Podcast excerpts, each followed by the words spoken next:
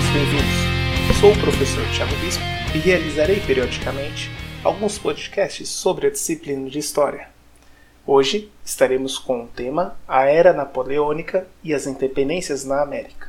Após a Revolução Francesa de 1789, o país estava enfrentando grave crise econômica com dificuldades comerciais na retomada da produção. É nesse contexto que Napoleão Bonaparte ganha rápida popularidade, sendo colocado como uma figura capaz de dar novos rumos à nação.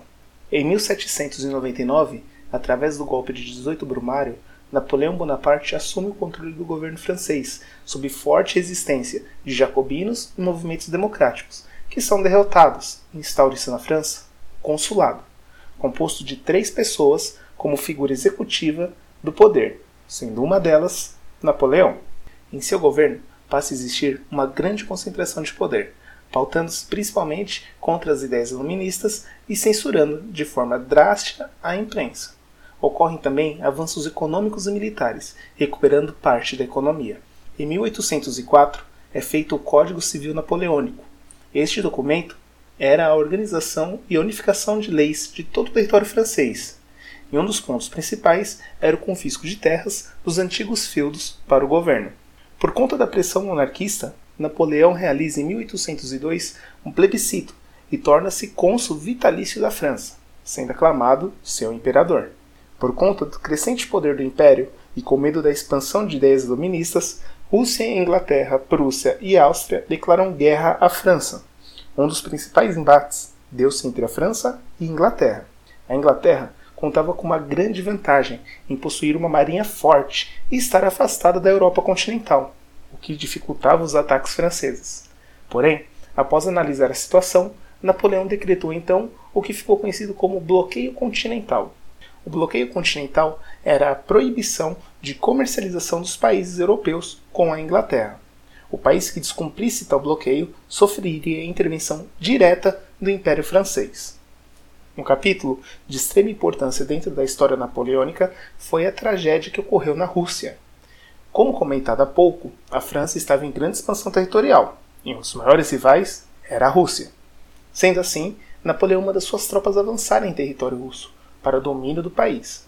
Porém, a Rússia conta com uma grande estratégia territorial. Com um dos invernos mais rigorosos e com a tática de destruição das cidades, o exército francês foi sucumbindo aos poucos. Cada vez que o exército conseguia avançar sobre uma cidade russa, encontrava casas destruídas, a água envenenada e plantações devastadas. Sendo assim, o exército tinha que avançar até a próxima cidade para se abrigar do frio, e o mesmo era encontrado. Com o enfraquecimento das tropas, a vitória foi tranquila por parte da Rússia. Após o fracasso desse combate, Napoleão perde grande parte do apoio popular e ocorre a invasão de Paris, liderada por Áustria, Prússia e Rússia. Napoleão então abdica de seu trono e é mandado para exílio na ilha de Elba, que fica no mar Mediterrâneo, por 300 dias.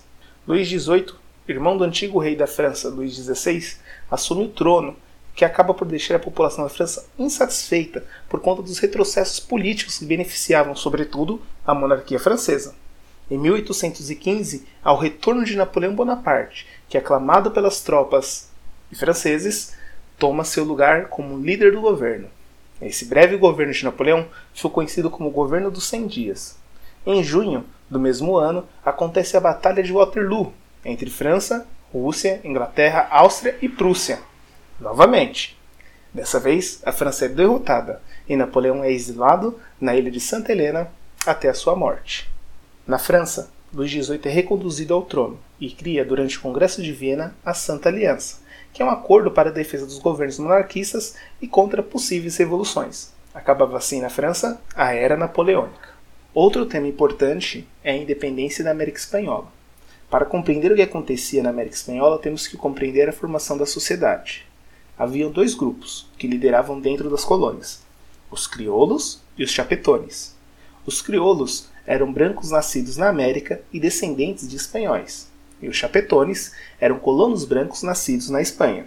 Logo, a diferença entre eles é basicamente o local de nascimento. Por exemplo, uma família de mãe, pai e filho que viesse para a América Espanhola era considerado chapetones. Caso esse casal tivesse mais um filho em terras americanas, essa criança seria considerada crioulo. Esses dois grupos, os chapetones e os crioulos, disputavam entre si lideranças políticas e também havia disputas comerciais. Os demais habitantes, como mestiços, que eram os filhos dos espanhóis com os nativos, indígenas e escravos negros, não tinham grande representatividade na sociedade, sendo marginalizados, tornando a América Espanhola um território repleto de embates e grande potencial revolucionário. No México, em 1810, indígenas, mestiços e trabalhadores pobres são liderados pelo padre Miguel Hidalgo e reivindicam independência e liberdade. Os chapetones e os crioulos, com apoio da coroa espanhola, exercem forte repressão ao movimento, com a prisão e execução do padre Miguel Hidalgo. Também no México, em 1811, o sacerdote José Maria Morelos liderou uma outra revolta popular, que foi novamente repreendida somente em 1815. Com a derrota dos populares, José Maria foi executado. Porém, os chapetones e crioulos perceberam que os movimentos revolucionários estavam aumentando e se expandindo cada vez mais, e de maneira estratégica, para evitar novos conflitos e por sua vez perder o poder político e econômico, em 1820 negociaram com a coroa a independência. Dentre os países da América Espanhola, Cuba e Porto Rico foram as últimas grandes áreas a se libertarem. Cuba teve a primeira tentativa de independência em 1868 e fracassou. Em 1898, ocorre o confronto entre Estados Unidos e Espanha. Os Estados Unidos queriam uma maior influência política e econômica nos territórios do Caribe. A Espanha perde a guerra e entrega Porto Rico e Filipinas como indenização do conflito.